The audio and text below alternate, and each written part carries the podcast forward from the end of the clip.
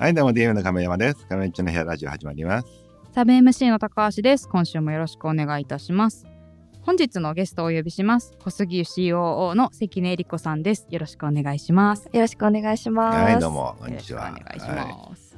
簡単に関根さんのご経歴を紹介させていただきます。関根さんは1995年上海生まれ、2020年に株式会社ペイミーに入社し、マーケティング領域を中心に事業責任者を務められた後、同年末に取締役 COO に就任。2022年に銭湯経営を目指し独立されます。現在は高円寺で90年以上続く老舗銭湯小杉湯の事業責任者として銭湯の運営や新規事業に関わられています。というわけで今日は関根さんにお越しいただきました。はい、どうも。よろしくお願いします。はい高円寺から今日はご縁いらっしゃいました。ははいなんか戦闘系とか珍しいあのジャンルで。そうなんです。スタートアップのね COO から銭湯の今度 COO になられた。はいはいはい。はい。えっ、とどっから聞けばいいのかな？もうとにかくそうですよね銭。湯まあなんか今の話聞くとなんか最近あのえっ、と。えーやってた映画のあのなんだっけ、湯道湯道、うん、湯道みたいな感じだよね。そうですえそうです。ーえー実はまあ俺も湯道湯道のあのかあの湯道振興協会のあの理事をやってまして。そうなんですか？うん実は実は縁深い。存じ上げなかったですどうでしょうね。ユタやってるあの小山くんどうさん。あ小山さん、はあ小山君い。堂さんが理事長で、で理事で、そうだったんですか？うんそう一緒にあのへーユトのを広めようっていうので、えーあの立ち上げたとこ立ち上げたのよ。あの二年ぐらい前。そうだったんです年前かな？ね。。うん。えー、どういったご縁だったんですか？うん。そうえっとね、いやそういう映画がやるって言ってたんで、はい小山さんの方が、でそれだったらそのでもこれ湯道はあの湯道というかもうこう世界にはいお風呂というのを広げようみたいなコンセプトで。はい。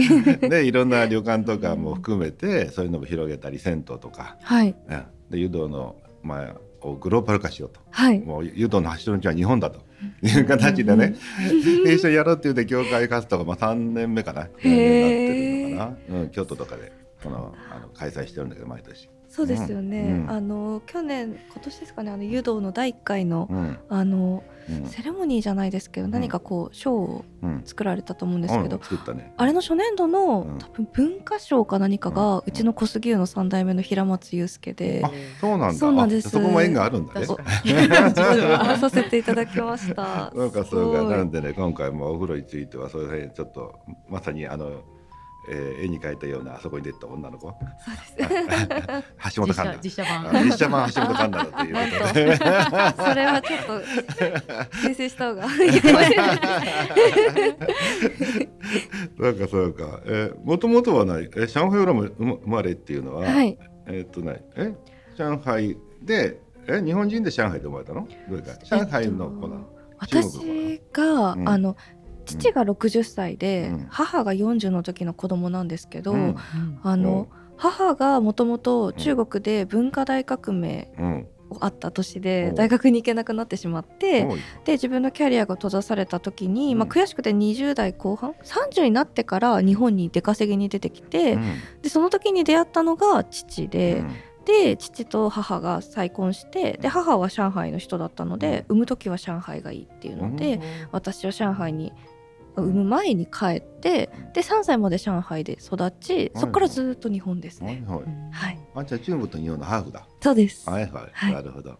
でその後ずっとじゃあ日本ではい、でペインミのスタートアップ入って。はい、まあきっかけとしてじゃあな何あのなんでこう銭湯銭湯なの？そうですよね。今時じゃないじゃない。スタートアップといえばはい今時だったらまあまあ最低限まあどうかなサウナとかなら、はい。まあ流行りだけどね。サウナとかシーシャバーとかね。まあもっと言えばまあ AI とかはい IT とかまあいろんな感じで、まあはいペイミになってまさにスタートアップのど真ん中じゃない、そうですね。うん。いやこの銭湯をやりたいと思った理由がなんか本当にいつも説明ができなくて、強いて言えばその父が還暦の時の子供だったので、うん。父の趣味がギャンブルかタバコか銭湯だったんですよ。うんうん。で小学生の時に父の膝の上でうん。パチンコを打ったこともありますし、うん。あなるほどね。それかまあ一緒に銭湯行くっていうのが割と数少ない思い出の中にあって、なんで昔の昔から自分のルーツに銭湯はあったんです。うん。で大人になってからも銭湯通っていたんですけどやっぱりなんかペイミーのスタートアップで働いている中で多分2020年の9月ぐらいですかね、なんかあの次の人生の節目は銭湯を経営したいっていう感情が突然芽生えて、とってもやばいそうなんです。え今え今お父さんが今何歳だっけ？今お父さんが60の時なんで88で862年前に亡くなったのかな。あなるほどね、はい。あじゃあまあ俺ぐらいが62だから俺が俺ぐらいの時に、まあ、できた子で。そうです、まあ簡単に言うとでもじいちゃんに育てられたような感じだね。あ本当にそうですそうです。俺今最近孫できたからだ。可愛くて仕方ない。ということは、まあ、まさにもうちょっと俺よりもまあ一個前の世代の、はい。本当にもうタバコ吸いながらギャンブル打ってるようなそうですそうです。で競馬で。くぞみたいなみんなで行くぜって。まあ本当三丁目の夕日時代だね。本当にそうです。そうかそうか、じゃあその辺の影響もあったっていうので、うん、えでもまあ普通まあそういうのってね、まあ、行きたいぐらいはあるじゃない、はい。ちょっと懐かしいから、うん。まあ俺もだから別に仕事にしたいとは思わないよね、はい。銭湯ま好きだけどね、はい、うん。うん。もスーパー銭湯も銭湯の方がまああの行くのは好きなんだよね、はい。うん。うんでもやるかって言われたらもうやりたくないっていう。そうですよね。別物ですよね、うんでもなんかその私ペイミーに入った時は、うん。あの一番初めのきっかけは親の介護で、うん。そのそれまであの本当に仕事が好きうん。でずっと働いてたんですけど、うん。まあは、ちょうど父が80になる80代の時が自分の20代なので、あの父の介護をしながら働けるようなスタートアップっていう時に、うん。たまたまお知り合いの方がペイミーにいらっしゃって、うん。ペイミーに入ったんです。うん。でただあの入って3ヶ月後に当時の代表が、うん。まあ、辞任をしたいっていううん。会社を畳みたいっていう話にはい。なりまして、うん。であの紆余曲折こう当時事業部長だった自分がもう一人の当時の CFO だったものと会社を引き継ぐっていう形になるんですけど、なんかあの全くペイミーの中で何かをなそうと思って入ったというよりかは、うん。あの本当に人生の節目でどうすれば介護に向き合えるかっていうのがうん。自分の目的だったので、はい。むしろもう真逆の方向に人生が振ったんですけど、うんはい。ただその中でこうペイミーでやっぱり働いているとなんかある程度こう世間からの見られ方だったりとか、うん。なんか肩書きみたいなものがついた時の違和感がすごく大きくて、うん。まあ、自分としてはこう父に向き合うために入った会社でたまたまそういう変化があったっていうだけなんですけど、なんかやっぱりこういうプロフィールにも書いていただくようなうん。あのことも増えてうん。でなんか日々こう銭湯に通う中でうんなんか見知らぬおばあちゃんと天気の話をしたりだとか、うん。私のことを全く知らない人とうん。なんかどうでもいい話をする時間がうん。あまりにも私の中で豊かでうん。唯一無二で、でなんかそういう時間を重ねていく中でなんとなくこの時間が好きというよりもこの時間を社会に残す側に回りたいって強く思って、うん。でなんかスタートアップの時間軸もすごく自分は楽しかったんですけどただ銭湯のようななんかもう少し何十年っていうスパンで事業に向き合えることの方がなんかすごい自分に向いてるんじゃないかなっていうのを思いなんかもう思い立ってからは次の節目はいつだろうなっていうのを考えながら、過ごしてましたね。最近の NHK でいうとあの文遊とかもあの銭湯はい。があのちょっと銭湯のコミュニケーションみたいなのあるんだけはい。ど知ってる？見てる？知らないかな？あそう見てか、ないです、うん、それをまあ結局残したいみたいな感じで次の人たちがあの引き継ぐって感じなんあだけど。そうなんですね、うん。拝見します。いやいや。でもまあ銭湯自体はまあお風呂だけじゃなくってまあみんなとのコミュニティがっていうところが結構自分が惹かれるところなのかな。そうですね、うん。なんかよく銭湯は小さい社会だっていう話をするんですけど、うんあの高円寺の小杉湯だと、うん。今その30代以下の方で全体の半分なんですよ、すごい若い方が多いんですけど、ただ変わらずあの65歳以上の方も多くいらっしゃってうん。で赤ちゃんからおばあちゃんまでいらっしゃるんですけど、うん。なんかそれだけじゃなくてうん。なんかこう20代のご夫婦が23万円のタオルケットをポンって買って帰ったりもすれば、うん。生活保護の方がいらっしゃったりもして、うん。元気そうな方もいればうん。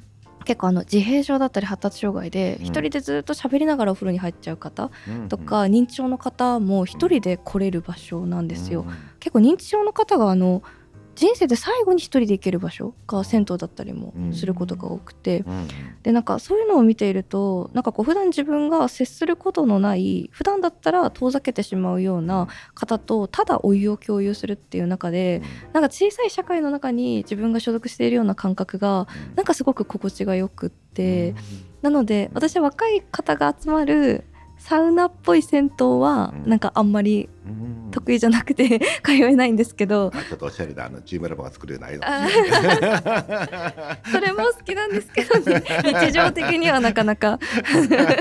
機会がないんですけど。はいはい。なんか高円寺の小杉みたいな雰囲気がやっぱり居心地がいいですね。うん。うんいやいやうちなんかも田舎なんで、はい。あのまあ、片山温泉とか、はい。山下温泉とかって、あうん。温泉場なんでねそういうがあるんだよね。はい。で大体そういうところで山中温泉とか、まあ、みんなお風呂であのみんなが会うという、はい。うん、だからみんな家に風呂あってもつあのそういうに来るんだけど、うん。うん。でその中でも一つ噂話が出たらもうみんなに広がるぐらい。あのお おばちゃんたちのコミュニティがすごい。あーやっぱそうなんですね。うん、だから田舎なんかは結構そういう場所であうん。のやることが多いんだけど、はい。うん、でも確かに都会っていうのはそういう全く年齢の違う人たちと出会う場所っていうのが、まあ、今はないよねあまいやりそのー全くないですね。そう俺もうん。昔学生時代こっちに来てた頃は、まあ、まだ銭湯に行ってたんだけど、はい。うん、あのそういう時だと本当に、まあ、家に風呂なかったのもあったけど毎日行ってはい。いろんな人と会うっていうのはあったけど、うん。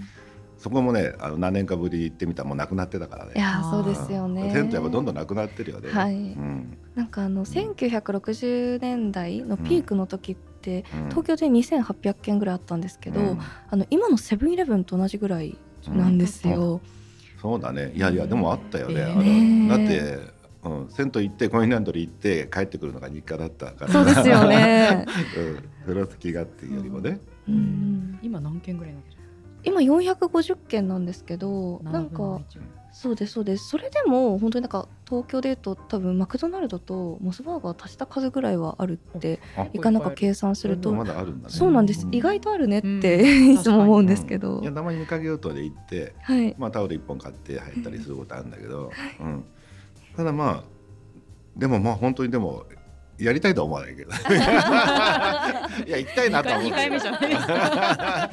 いやよくそこに入ったなと思ってね逆に言うと、もね今の会社に、今のあの小杉さんに入られる前にそもそも独立されてるんですもんね。そうです。あの、うん。先に退路を断とうと思ってあの結構戦闘業界って、ま、すごい社用産業なこともあってうん。最近でこそ若い方が銭湯をやりたいっていう声が増えてるんですけど、うん。逆にそういう5人ぐらいがうん。そういう声を上げただけで、なんかこう若い方が急に入ってきたみたいな見え方をするんですよ。そうだろうね。で、あのその時にやっぱり過去そういうふうに言ってた子たちがさっと去ってしまって、うん。やっぱり外部の人ってダメだね。家業じゃなきゃいけないよねっていうのがいまだに戦闘業界はこう年々強くなってる感覚があって、うん。でなのでやるからにはこう生半可な気持ちで入ってしまうと、うん。多分受け入れてもらえないだろうなっていうところもあったので、うん。あの先に会社の方を自分で立ち上げてそれはもう銭湯やるためだけうん。の会社でうん。であのタウンワークでうん。バイト先を探して、うん。であの浅草の方の湯どんぶり栄湯っていう銭湯でアルバイトをしながら、あの東京中の銭湯を1軒ずつ回って、うん。告げるところを探すっていうのが、うん。自分のうん。去年の冬でしたね。えはい、でそんなとこから始めてこう、まあ、いろんな人たち、まあ、今今やってるのはもともとあった銭湯をあの自分たちに運営させてくださいみたいな感じなの？今はあの初めは自分でうん新たにこう告げるところを見つけてうん。営業をするっていうのが目的だったんですけど、うん。なかなかうまくいかなくてでその活動を見た小杉湯の3代目がうん。去年の4月か3月にあの声をかけてもらってで当時がもうあの小杉湯の原宿店うん。の話が当時進んでいた時だったのでうん。その小杉湯の原宿店の責任者がいいんじゃないかっていうのをなんとなく直感で感じてうん。ご連絡いただいたんですね。今の小杉湯っていうのはもともと高円寺にあるんだよね。そうです。でそれを原宿に新規出店ってこと？そうなんです。え今時新規出店なの？はい。しかもすごいんですよ。もう原宿のラフォーレの横の一等何地それ？そう。えそうなの、はい、銭湯をのなんとか残すのはまだイメージできたけど、はい新規出店はもう全くさらにイメージできなかった。そうなんです。あうん。の神宮前交差点にできるうん。東急プラザ原門っていう、うん。あの東急不動産さんのうん。新しい商業施設の地下1階にうん。銭湯を作るっていうプロジェクトが、うん。来年の4月開業なんですけど、まあもう3年ぐらいですかね。うちの3代目はそれをやっていてうん。でそのプロジェクトがあるからっていうのがきっかけで声をかけてもらい、うん。まあ、小杉湯の高円寺も含めなんか全体の経営を一緒にやっていきましょうっていううん。形ちに広がっていたっていう。小。杉の三代目もじゃあイケイケなんだ。イケイケといけいうか いやなんとかほんと嫌だけどもう父ちゃん言うから車内継ぐわじゃないんだあーでもやっぱり今43歳なんですけど、36歳の時に3代目を継いでいて、うん。だから36年間覚悟が決まらなかったっていうのをうん。よく本人が言ってて、うん。もうなんかやっぱり歌舞伎の世界と一緒みたいうで、ん。もう生まれた時からうん。銭湯に入ると「おうよ3代目」って呼ばれるんですって。でもあだ名がね洗脳三代目に。そうなんですよ。だから親は何も言わないんですけど、うんもう継がなきゃいけないんだっていうのが、うん。こう幼心に分かっていて、はいはい。でだから高校生とか大学生の時はその彼曰く将来が決まっているからうん。頑張ったって無駄だって思っちゃって、うん。もう本当に地獄のような時期だったって、で社会人に入ってどうせ継がなきゃいけないならもっと社会を知ろうっていうので不動産会社に入りうん。ベンチャーを立ち上げてで36歳の時に覚悟が決まって継ぐっていうう、ん。なんかそんな感じの人です。覚悟決。まって継ぐ中で、はい。まあ、新規もやっちゃおうみたいなところまでこううん上がってったわけだ。なんかですねそのもう50年基本銭湯が作られてないんですよ。で例えばこ、えっと、保健所の方とかに行っても、そもそも公衆浴場をこの数年作ってない一般公衆浴場を作ってないのではい。もう誰もやり方がわからないっていうぐらいのうん。あの右肩下がりな業界でして、うん。でその中であのやっぱり経業はねよく最近でこそ話に上がるんですけど、経業はとはいえ分母が変わらないのと新規参入がないってことには変わりがないので、なんかどこかでプラス1をしなければいけないっていうのは、うん。なんか頭の中にあったうんんらしいです。うん。でもじゃあその3億なのか土地も含めて十何億なのかの調達方法もまあ現実的ではないし、じゃあどうしたらいいんだろうなっていうのをなんか本気で考えてたというよりかは、うん。頭の片隅にずっとあった状態で、うん。東急不動産さんの方からお声掛けをいただいて、うん。でプロジェクトがスタートしたっていう。ん。東急不動産の思惑は何だろう？思惑 俺が俺が不動産屋だったらもうあのいやもうチームラボのサウナ入れたいとかなんかそういう風な方向に行くじゃない？そうですね。あでもなんか最近麻布台ヒルズの地下がねチームラボで原門の地下が銭湯でっていうなんかこう商業施設の地下1階がうん。ねなんかちょっとそう。バラエティ近豊まあ、かですねうん商業施設自体にいろんな、まあ、文化的なものとか、はい。まあまあ流行りのものとか人を集められるものを呼ぶのはなんとなくわかるけど、はいじゃあ時生さんそこでちょっともう一回一回ひねってみてはい。これはもうあのちょっとレトロ感もあるようなはい。銭湯だみたいな感じの方向なのかな、東急さんは、うん。そのうんえっとですねもともとやっぱり商業施設自体が結構苦戦されていて、うん。あの東急プラザの銀座だったりとうんか、表参道原宿渋谷とかも、うん。やっぱり結構苦戦をしている中で、うん。コロナが来てしまってこの原門のプロジェクトは一回3年前に白紙に戻ってるんですよ。うんで中のコンセプトを全部見直して営業もゼロからやってっていうのが決まってうん。でその時に採用されたのがあのクリエイターが住み着く商業施設っていうコンセプトで、なんかあの1960年代にあの原門の位置じゃなくて向かいの交差点のところにうん。セントラルアパートっていう、うん。あのタモリさんとかうん。糸井重里さんあとか。昔からあったやつそうですそうです、んんオフィスビルがあってでそこからこう文化人がもう住み着くように働いて、でその周辺には銭湯があってうん。やっぱり暮らしがあるから消費があって文化が生まれるっていう、これをもう一度原宿に作ろうっていうのがうん。コンセプトとして採用されて、で東急不動産さんが今まで商業施設といえば外から遊びに来る人と観光客に向けてたものを街とか暮らしに向き合おうっていう風に一気に振り切ってでその時に必要なのは住んでいる人に向き合うっていうこととそこで働いている人が住み着きたくなるようなオフィスにすることっていう2つがあったのでその前者のところの代名詞として地下1階に銭湯で後者の代名詞に3階だけをオフィスフロアにしてその上下で人が回遊できるようなレストランだったりなんかこう雑誌の図書館みたいなのを作るだったり、まあ、いろんな案が合わさってっていう感じですね。まあ確か今うん、そうだね。確かに俺がじゃあ住みたいと思った時に近くに、あのそのチームラボとか美術館があるなら、まあ、一回行きゃいいやだ でもでだから住むとしたら、まあ、銭湯の近くで時々銭湯行きたいなっていうのはまあ確かにそうだね。住みたい街としては、ううん。ん。あった方がいいよね。うん。まあプールあったらもっと嬉しいけど。まあでもでも銭湯の中で確かにじゃあそういうコンセプトの中に周りの人たちが住みたい場所にしたいという感じの中に、やっぱその中心に銭湯があるのがいいんじゃないっていうそうですそうです。でも最初はやっぱり神宮前の交差点に銭湯を作るっていうと、うん、なんかこう銭湯といってもサウナがあって、うんラグジュアリーで貸し切りで、うん、まあ1時間34千か、うん、時間帯によって1万円みたいなものを全員想像していたんですけどただもう日常に根ざして街に向き合うってなった時にどんどんどんどんもうど真ん中の街の銭湯をやろうっていう方向に変わってきて、うん、でうちの小杉湯と全く同じ内装で、バンダイスタイルで。であのより町の銭湯ど真ん中な、えっと、こう設計にできないかっていうのになんか方向性が変わっていった感じですね。えー、でその中でまあ銭湯だよね。はい、サウナはあるの？サウナはやめました。あやめたんだ。はい。まあそこはもう違うと。あの本来の銭湯とは違うと。なんかですね。熱い湯と冷たい湯があればいいという感じ？サウナはですね、あのサウナのある昔ながらの銭湯もたくさんあるんですけど、うん、もうなんせサウナブームの勢いが止まらないので。うん、あの今回そんなに大きくもない銭湯なんです、うん、73坪ぐらいの銭湯なので、サウナがサウナを作っちゃうともうサウナ施設なんですよ。うん、でそうすると小杉湯が伝えたいこう熱湯と水風呂の温冷交互浴みたいなものとか、うん、なんか湯を共にするからこそ、うん、なんとなく譲り合ったり目を合わせたりっていうこれがなんかメッセージとしてすごい伝わりにくくなっちゃうので、まあ、であればない方が潔いんじゃないかっていうので。じゃまさに昔の銭湯ってことはむちゃあっちちなの？あっちち。あっちち。あのスーパー銭湯ってほら まあまあぬるめじゃない、ぬるめっていうか普通程よい感じ、はい。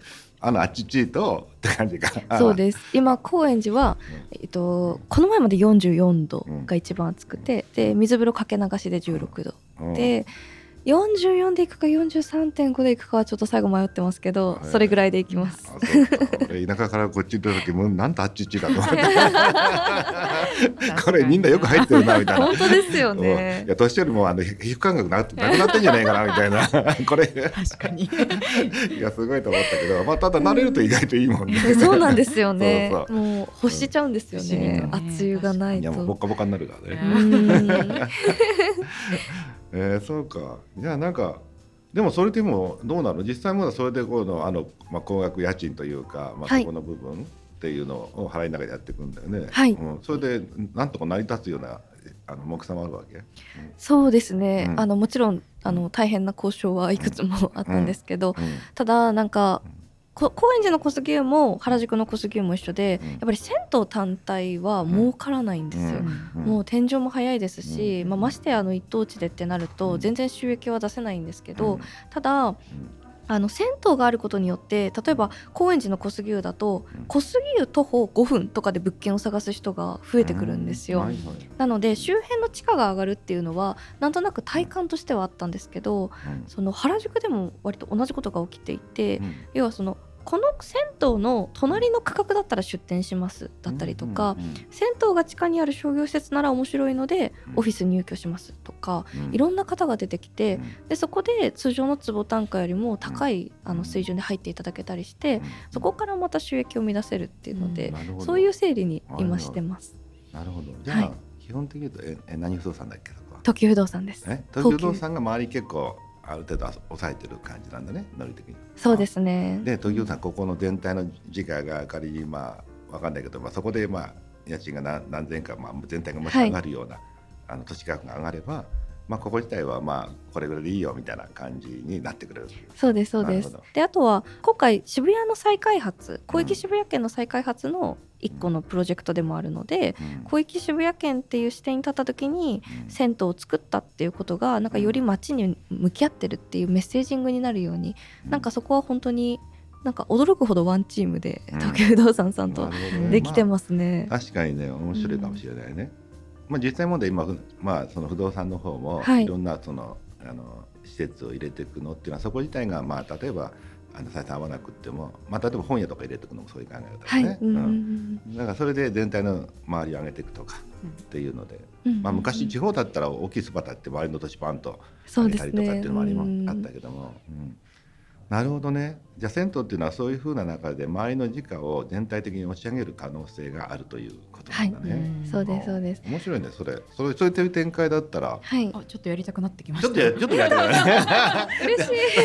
ただ俺不動産持ってないから ちょっとゼロが1になった。これはでもそれってやっぱり確かにその、うん。そういったあの不動産系の人たちからすると一つの考え方としてはそうですね。まあ、真ん中に、まあ、極論で言えばそのイベントスペースだろうが、うん。まあ、公園作ってもいいわけよ。はい。みんなが集まりやすい、はい。うん、だそういったスペースがある周りだから来るとか、あそうですんそうです。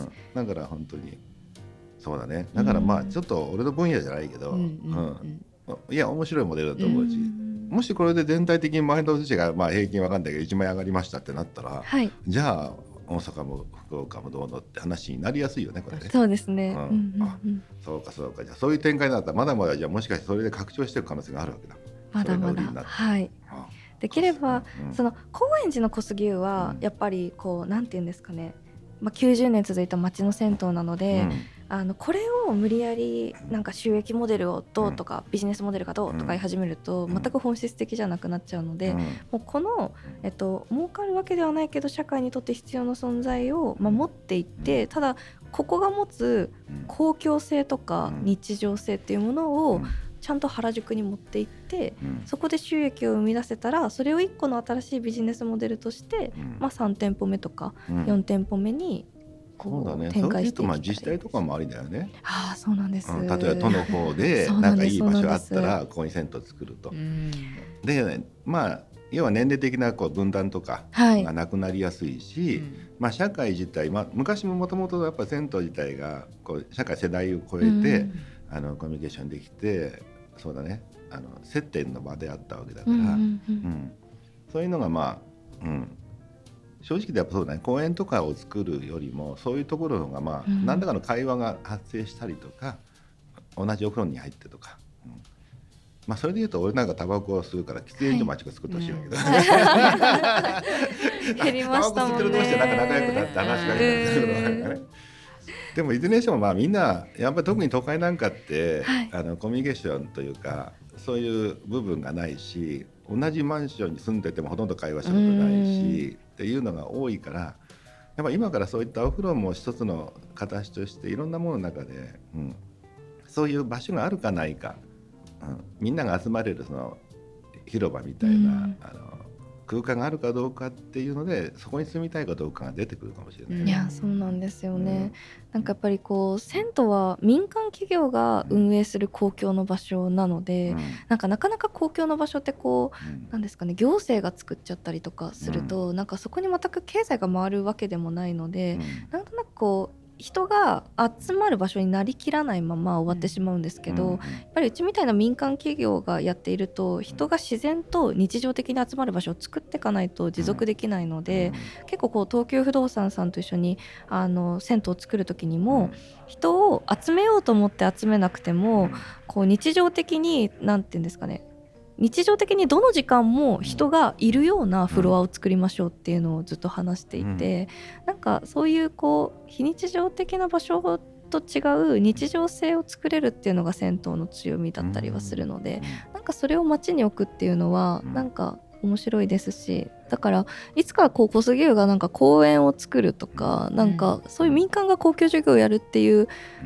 ことを小杉湯として展開していけると面白いのかなっていうのは思ってますね。ただそれで言うとさやっぱそのはい。ハードだけあっても、あのちょっと違って、うん例えばそのやっぱお客さん同士でもやっぱそのやっぱ人見知りといったら変だけど、はい。そんな気楽にできないじゃない、はい、うん。でも昔の銭湯とかって結構そのおかみさんがいたりとか、うん。周りの中で「なんとかどうなの?」って言ったら隣の人に声かけて、はい。で結局そのスタッフがある程度周りをいじったり回したりあうん。の紹介し合ったりあのあこの子どこどこで何々やってんのよとかって いうことからも始まるのはあるじゃない、はい、うん。うちなんか例えばほらよくアーバーとか行くけど、はい。アーバーってまあバーなんだスタンディングバーなんだけど、はいバーだってうろうろしてるだけなんだよ、はい。でみんなやっぱりそれぞれ3人か4人できてるんだけど、うん適当にこう繋いでいくと曲がってきて、うん。でまたそこで会おうよってなってっていう、うん形で新しい広がりができるわけだよね。うん、でそれっていうのはまあどっちかと俺俺はスタッフでもないのにやってんだけど でもスタッフもやるわけよ。スタッフも「あこの人どこどこの人よ」とかって、うん。だからそういうふうに中のスタッフがその人自体をそこの住人同士をこう混ぜるみたいなはい。形をしていくことで、うんあの、うん。なんていうかな、うん、そこでまあコミュニティが生まれたらあやっぱここの人で隣のなんとかさんあの人も知ってるから引っ越したくないなとか、ねこの、うんここに住んでいたいなみたいな、はい。うん、やっぱり田舎とかのばあちゃんとかにちょっと東京来いよとか言ってもいやもう向こうにみんな人が友達いるからみたいな話はそういうコミュニティがあるから抜けたくないんだよね。ねうん、だから多分今後老人ホームとかもできてきても、はい。そこでただみんなが施設のいいとこだけじゃなくてはい。その中に友達ができだしたりとか、はい。あの顔見知りができるっていうことをやっていかないといけない気がするね。うんだからスタッフがこうコミュ力高いやつが、うん、人に声かけて、はい。で自分だけじゃなくて紹介しようみたいな って感じ、うんそういったことが結構運営上大事だよね多分。うん。うんううんんうちのスタッフはあの結構お客さんに話しかける時とかに、うん。お家の中で使う言葉を使うようにしてて「うん。あのいらっしゃいませ」とか小杉絶対言わないんですよ。で絶対「こんにちは」とか「こんばんは」と、うん。うんあと朝出られる時は「いってらっしゃい」とあかあのお帰りになる時は「おやすみなさい」っていううんのとこうなんですかね、うん。お客様と店員には絶対ならないで、たまたま近くに住んでる者同士でたまたま私は番台をやっていて、うん。たまたま今日あなたはお風呂に入りに来たぐらいうん。のテンションで話してねっていうのを言ってるので、はいなんかあまりこうへりくだるわけでもなく、うん。なんか友達ほど近いわけでもない、うん。絶妙なこの距離でうん。お客様に話しかけていくとなんか自然とこう柔らかい空気感がうん。お客様からお客様に伝播していくので、なるほど。それはうちのスタッフはなんかすごいみんな得意だなって見てて思いますね。まあ要は合理化とか巨大資本が失わしたあの商店街をこうあーそうですみたいなそう感じがね。いやそうなんですよね。いや実際問題はまあちょっと違うかもしれないけど、この間俺西武遊園地行ったんだけど、はい。うん、あのそのまあ要は三丁目夕日通りみたいなのがあるわけよ。うんでその中でまあいろんなスタッフたちが多分こう盛り上げるのに、うん。まあ声かけ合ったりとかってしてたりするし、はい。まあそこにいるだけで結構ねずっといれるんだよね。うん。ワイワイとやってる中で、うん。そうそう。ディズニーとかああいうのもまああれはあれでいいんだと思うけど、うんやっぱりそのなんていうかなコミュニケーション的なもんで言うとそういった中にちょっとあのほのぼの感というか、はいがあって。あれはあれで俺俺がもうディズニーマッチング行きたくなったからね。どっちかというとあのそのアトラクション行きたいっていうよりも、はいもうそこでうだうだしてたいっていう。はい。うん、だからやっぱみんなやっぱり何らかの形であの大きいデパートができて商店がなくなったり、はいあのそういったあのまあ個人的に干渉されたくないから店員に声かけてほしくないって人も出てくるけはい。ど、うんうん。一方でそうじゃないとこもあったりとかするじゃない、はい。うん、そういう人たちはどうしてんのかな今。どっちかというと美容美容院に行ったりとかネイルサロンでこうしゃばったりとかする人もいるだろうけど、ううん。ん。さらに年齢超えたのっていうのでいうと、まあ、銭湯は本当に幅広いしそうですうん。ね。まあ、子供とかとあおばちゃんとかってなったりするのは、うんうんうん。うん確かにね、うん、そこはやっぱみんな求めてるから、うん。それ自体は採算は取れないけどそれがあることで周りはちょっともしかして合理的で便利はい。でコンビニあったり、いろんななんだけど、うんうんうん。ちょっとそういう場所があのちょっと場所があるってことはあのそうね心の中でちょっとゆとりができるから、うんうん。うん。うん、そうねやっぱ街の中に木を生やすみたいな感じそういうものが必要なんだようん。ね いや。そうなんですよ。うん。合理的だと木一本もなくてもうん。平べったい方が汚れなくていいわってなるんだけど、あでもみんな木があって落ち葉が道路を押してそれ掃除してるわけじゃない。虐待、でもあれがないとつまんないっていう話だから、うん。ね。本当にそうなんですよね。うん。なんかそのもう99%の人が家にお風呂がある時代に、まあ銭湯はやっぱり極論なくてもうん。なんとかなるんですよ。で社会に本当に必要かっていうのはよく自分たちもうん。自分たちに問うんですけど、ただむしろその必要不可欠じゃないからこそうん。行くと心が豊かになってうん。街とのつながりが感じられるっていうなんかこう社社会におけるなんかこれ表現まだ見つかってないんですけど、まあ、無駄をそぎ落とさない社会は何も切り捨てない社会なので、銭湯のような必要不可欠じゃないけれどもあると豊かになるものを守っていくっていうのがうん。なんとなくすごい社会にとって一番の豊かさなのかなみたいな話とかは本当に毎日してますね。確かにそのなんかこうごちゃごちゃ感っていうかうん。ほら例えばなんだ埋め立てとかのとこって、あのまあお台場とかああいう、はいはい。とこってもうとにかくあの海乾燥じゃないまあ街歩きたいと思わないじゃない綺麗綺麗ですけどね。街散歩したいとは思わないけどなんかぐちゃぐちゃっとなってる昔からあるところってなんかもうとても効率が悪いのは古い建物と私がぐちゃぐちゃになっててね、うん、でそこなんかももうでぐちゃぐちゃになってるみたいな感じ、気づいたら迷っちゃってみうたいな。ん。とかねうん、でもそこは散歩する気になるよ楽しいからね、ううんんだそれと同じなんだろうね、うん、だってあれだねリアカーとかであの豆腐屋さんとかもうろうろ回りさせてもいいかもしれないね、はい。いやいいですね。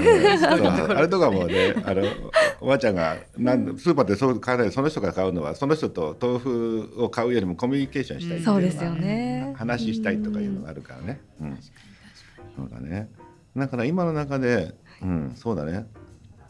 原宿自体がどうなのかね。一方で若者自体の中で、まあそういったのが鬱陶しいと思う人もいるし、そうですね楽しいと。思う人もいるんだろうけど、どうなの？今自分がまあまあ、えー今何歳だっけ？今二十八になりまし28た。。28の世代から見たら、はい。どうなの？そういうのって一方でなんかあの人間関係もう私オタクでいたい人もいるわけで、あんま感じされたくないっていう人もいるし、はい。でもどうなの？そういう自分たちの周りも含めて、はい。一方でその、まあ、年齢を超えたはい。子供とかおじいちゃんとかうん。そういうコミュニティを取りたいとかって思う人はどうなの？結構一定数いるもんなの？いやーうん。なんかですね、うん。そのうん。マンションの隣の家の人と仲良くなりたいかとか、うん。挨拶したいかって言われたら、うん。全くその欲はなくうん。て、それはないよね。そうなんです、そういうのはうんやっぱりちょっと違くて、うん。でよく銭湯でのコミュニケーションを、うん。なんかサイレントコミュニケーションって私たち勝手に呼んでたりするんですけど、うん。まあ、この数年コロナがあったことも影響して、うん。あの小杉湯ってめちゃくちゃ静かな銭湯なんですよ。で本当に桶とか椅子の音が響き渡るくらいに割と静かな銭湯で、うん。であのやっぱり銭湯でココミュニケーションをしたくてうん。行く人よりも、なんかとりあえずお綺麗なお風呂にうん。入って気持ちよくなりたいっていう人の方が、うん。なんかやっぱり最近はすごく多くってうん。で、まあ、とはいえ私がじゃあいざ銭湯に入ると、うん。なんか名前も年齢もうんこう何してる人なのかも知らないんですけど、うん。やっぱり各時間ごとに知ってる人が絶対にいるんですよ。うん。でうん。なんか今日はああでとか今日の小杉湯のお風呂がどうでとかって話して、うん。でまあ明日以降会うかもわからないし会わなくなるかもしれないけれども、うん。なんとなくその30分だけお風呂の中で時間を共有したっていう、うん。なんかこの曖昧でうん。緩いつながりみたいなものが、うん。多分今若い子たちには一番居心地がいいのかなっていうのは感じますね。あじゃあさっき俺はちょっと発展させすぎたけどどっちかというとそのあまりそこまでグッといくよりは、その共有空間だけの中でちょっとあればいい感じでそうですね、うんあんまがっつりがっつり感とはちょっと違うねただなんか、うんあの常連さんのうん。おばあちゃん、ちょっと男性の方はわからないんですけど、おばあちゃんとかはやっぱり誰がどこに住んでて何をしててっていうのはもうお互いに知り合ってるので、でなんか見てるとそういうコミュニケーションを隣で見てるのが心地いいみたいな子ど。たちはすごい多いんですよ。はいはいはい。だから逆にに若い子たちが喋っちゃう時って自分たち2人で行ったらもう2人だけの世界になっちゃうんですけどなんか常連さんって割と銭湯の中でその日来た常連さんがなんかこう1人は熱いお湯に入りながらもう1人は水風呂に入りながらもう1人は鏡の前で髪を洗いながらなんかうん3点とかで喋ってるんですよ。うん。すごい距離で。なのでなんか自分そこに、うん、あでそこに参加してないけどそれ見ててそうですあ。そうです。ね。それがなんかいいんですよわかりますよ。うん。確かに。それはある。あなるほどね。じゃあ若者からすればそういう楽しみ方ね。でその人たちはまあそういったコミュニケーションの楽しみ方あるし、うん。なるほどだから共存してる感じです。うん。はいはいはいなるほど。ちょっとグランピングと似てるのかな？あまあ。自分らでこう あのそこに積極参加じゃないけど程よく参加してもらってちょっと味わえるみたいな、うん、そうですつまりそうです。リアルな三丁目見てるみたいな感じ。ああそうだと思います。うん。でも中にどっぷり入るのはちょっとあの重いけど、うんうんで周りがそういう雰囲気。まあ例えばそのじゃあこう子供がわーわー泣いてたら、はい。で母親があやしてたりとかしてたらもしかしたらまあそれはしたくないしたくなくっても、うん。あのそれをわーっと苦労してるお母さんとかはしゃいでる子供を見るのはいいとかその場でって感じ。あそうですそうです。なんかあうん。のちっちゃい子がお風呂の中にいると、なんかおばあちゃんの目つき変わるんですよ、なんかこのもう絡みたくて仕方ないんですよ、だからこのおばあちゃんなんか遊びたいんだろうなみたいな。うん。もういつ行こうかみたいな顔されるんですけど、うん。なんかよくこう銭湯は一つのケアの場所だっていう話もするんですけど、うん。その医療的な何か処方をするんじゃなくて、うん。例えば普段介護されたり心配される側の人が、その日来たうん。あのお子さんの面倒を見てあげて、うん。その間お母さんがゆっくり髪を洗えたとかっていう、うん面倒を見られる人が面倒を見る側になることがすごいうん。心の健康につながるとかって話なんですけど、うん。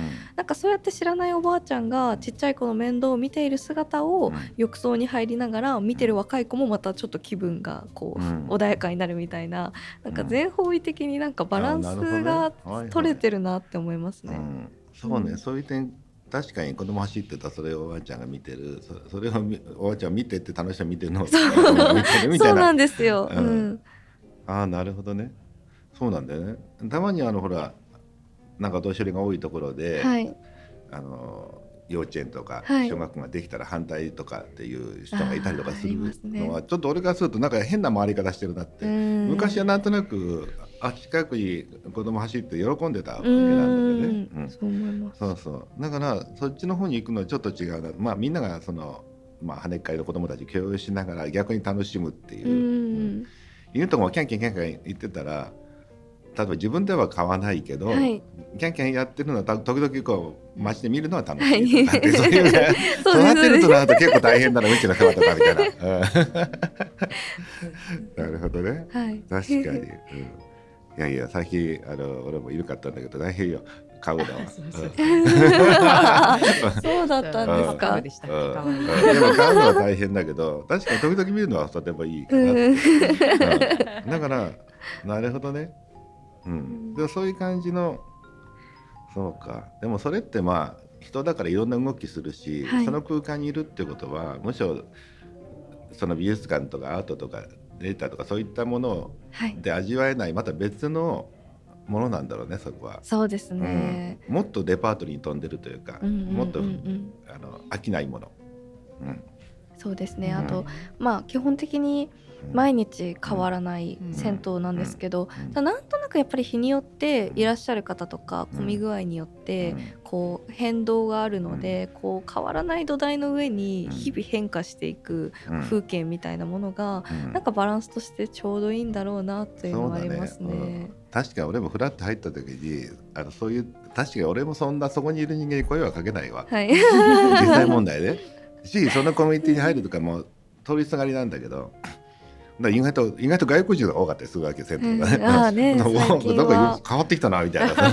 何語喋ってるか分かんないんだけどうん。わいわいでこっちは全然じいちゃんとうん。なんかねあの海外から来たでな多分そのスタまあ集まり友達として来てたりとか、うん。だからやっぱり異空間っていうか日頃の街とちょっと違う雰囲気の中でいろんなあのことが見れるっていうのは、うん。そうかなるほどね。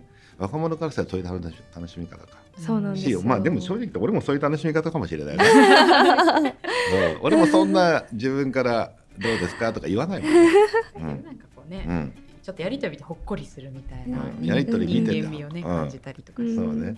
でもちろん声かけられたら「あどうです」っていうぐらいできるんだけど、うん。自分から行かないのは確かに。そうか。意外と俺の感覚もそそうだし確かにねみんなそういう感覚の中で。でもまあ確かに、うん、い行ってみたいと思うから俺も例えば小杉がどんな感じかっていうのは、うんうんだからそれで言うとそういうふうに来る人もいるし、毎日の生きてるうん。生活してきてる人もいるしってことなんだろううんうんね。うん。なるほどね。そうかそうか。でもまあでもそれ自体が俺もあの単独でなんでこんなもんやるんだと思ったんだけど、そうか銭湯もでもそういった役割があるってことだね。はい。うん亀山さんのちょっと銭湯やりたい気持ちがゼロから、はねい1.2ぐらい、1.3ぐらいになりました。嬉しいそれで。うん。いやいややりたいかっていうと実際あの趣味的に言うとやってみたいよ。あー。はい。あの趣味的に。あの趣味的にね。確かに確かうん、あのそこ自体あのそういうもんがなんていうかやっぱり残ってほしいと勝手に思うわけ自分やりたくないけどやめうん。あやめるの？みたいな。やめないでと思うあります閉店になる時ね。いやもうちょっと置いといてって。そんなたまにしか行かないのにうん。なくなるのはすげえ寂しい。に。あの煙突なくなるとかわかんないけどその建物がなくなるそうですよとね。ねうん、世の中そういうのって多いじゃない。なんか自分ではやりたくないけど、あってほしい、うんうんうん。うん。でも確かにあってほしいしあるところには人が集まるのはあるわけよ、うんうん。そのめったに行かなくても、うんうん。うん。自分で公園経営したいかってやりたくないじゃない。はい。公園あってほしいしね、うん。そうそう。そうだね。でやっぱそこにはいろんな人がいてほしいから、うん。公園とかに誰もいない公園は寂しい。そうなんでそこにじいちゃんばあちゃん子供とかぐちゃぐちゃっているのがあるからたまに公園だけうん。どそれが楽しいんで、うん。そうか。じゃあ人が集まる場所を作っていくっていうのは確かに。でもそれ自体はもうある意味あの国自体が、うんあのまあ、公園とかあのみたいなもんでそういうので言うと、うん、それも一つのなんだかあの子育てじゃないけど、うんあづくりとしてはありかもね。そうですね、なんとなくあの、来年の原宿店に向けて、うんあの私今高円寺小杉湯から徒歩5分半のところに住んでるんですけど、う今月神宮前の方に引っ越すんですよ。うん。でやっぱり住んでうんその銭湯を経営するっていうのももちろんあるんですけどもう1年半ぐらい表参道と原宿の町内会欅会っていうのがあるんですけどそれにずっと参加させていただいててで地域の人と一緒に節分の豆詰めやったりとかうん。ゴミ拾いやったりとかあの実は先月うん。あの欅会のあの主に婦人会の皆様とうん。豊洲を回るバスツアーに行かせていただいて、うん。あの 皆さんでチームラボにあの邪魔させていただいたんですけど。それはありがたい。なんかでびっくりしたんですけどあの前回も他の場所のチームラボに行って今回が豊洲でなんか次回は麻布台の方に行きましょうっていうなんかこううん。チームラボにすごい行くんですよ皆さん。好きで。面白いですね。そう。でそういう地域の皆さんと交流をしながら地域の方にまず来ていただけるとなんかこう誰かの日常である場所ってやっぱり観光の方もそういう場所に行きたくてあえて来てくださってるのでそ,、れが逆転しちゃうと絶対成立しないのでなんかいかに地域の方にまず来ていただいてその上になんか多様な人たちが来てもらえるかっていう順番で確かに地域の人が。だそれでいうとやっぱりインバウンドっていう考え方で外国人の観光客観光庁に行ってさ、はい。話してきたりつまり 今からそのなんかやっぱり一つはまあチームラボみたいな、はい。ああいううん。あのデジタル的なものとかあとアニメ的なものとかが人を呼ぶのはあるけども、一方で日本の面白い場所っていうのがあるわけ。そうですそれはまあね。神社だったり、うん。まあ、歴史的なものもあるけど銭湯とかなんていうか日本独自のあの形っていうものにみんな惹かれてくるわけなんで,、ね。うんいやこれ銭湯なくなったらこうインバウンド減りますぜって。あーあーなるほど。うんだから確かに。うんだからみんな多分その中にこう人がワイワイしてるのを俺が外国人だったら例えばあの例えばトルコだったらそのトルコとかもお風呂みたいなのあるんだけどそういうとこ行きたいわけよね、はい。そのそこの文化の新しいあここにしかないよっていうのでね。うん。うん。確かに。っ。ていうのの中であの日本の銭湯とか、まあ、みんな外国人バンバンはい。こう半分見学があったら来るうん。好奇心でね別に毎日来る。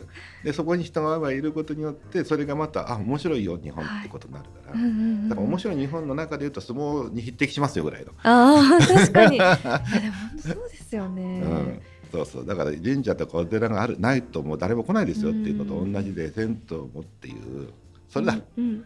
看護師行ったら多分予算出て女性してくれるかもしれない。あ行きます。なるほど。確かにうん逆に盲点でした。うん、だって俺湯道のやったのも結局インド業界をっていうのはそのいろんなお風呂をはい。海外に発信していく、はい。ね、ミシュランみたいなはい。本で、うんあのここのお風呂は源泉かけ流しだとか,、うんなんかね、あのいろんなものの中でこうやってって案内的なもので来るとか、うん。でこれがであとはオケとかそのヒノキ風呂みたいなものうんも海外とかで流行るとしてでエグゼクティブがやったらなんていうかな禅とかでも流行るわけよ。うん。ね、だからもうお風呂の中でこうあの癒されるのかってもうシャワーしかしてることないやつらに 風呂風呂の良さを教えてやってで風呂はシャワーと違ってきれいにするために入るんじゃないよっていうことうんをちょっとこう出すじゃない？だから「あいいねお風呂」ってはい。なんか金持ちとか言い出すじゃうない、ん。そしたらなんとなく流行りになっていくんですよ、うんうんそしたらやっぱりやっぱり原点に行こうと。発祥の地はどこだって言ったら日本だろうってなるじゃない。そっか。確かでに。日本の中で。でそのむしろ外国人の方があのお風呂のマナーをよく分かってくるみたいなうん話になってくると。でみんなやっぱりもともとのその発祥の地に行きたいからっていうんで、うんそのあのいろんなで温泉にはほらこと書かないじゃない一応ね。うん。ってな感じになってったら面白いかなっていうのは日本の売り込む文化。うーん。小山さんが言ったもう茶道華道うんに匹敵する湯道。も。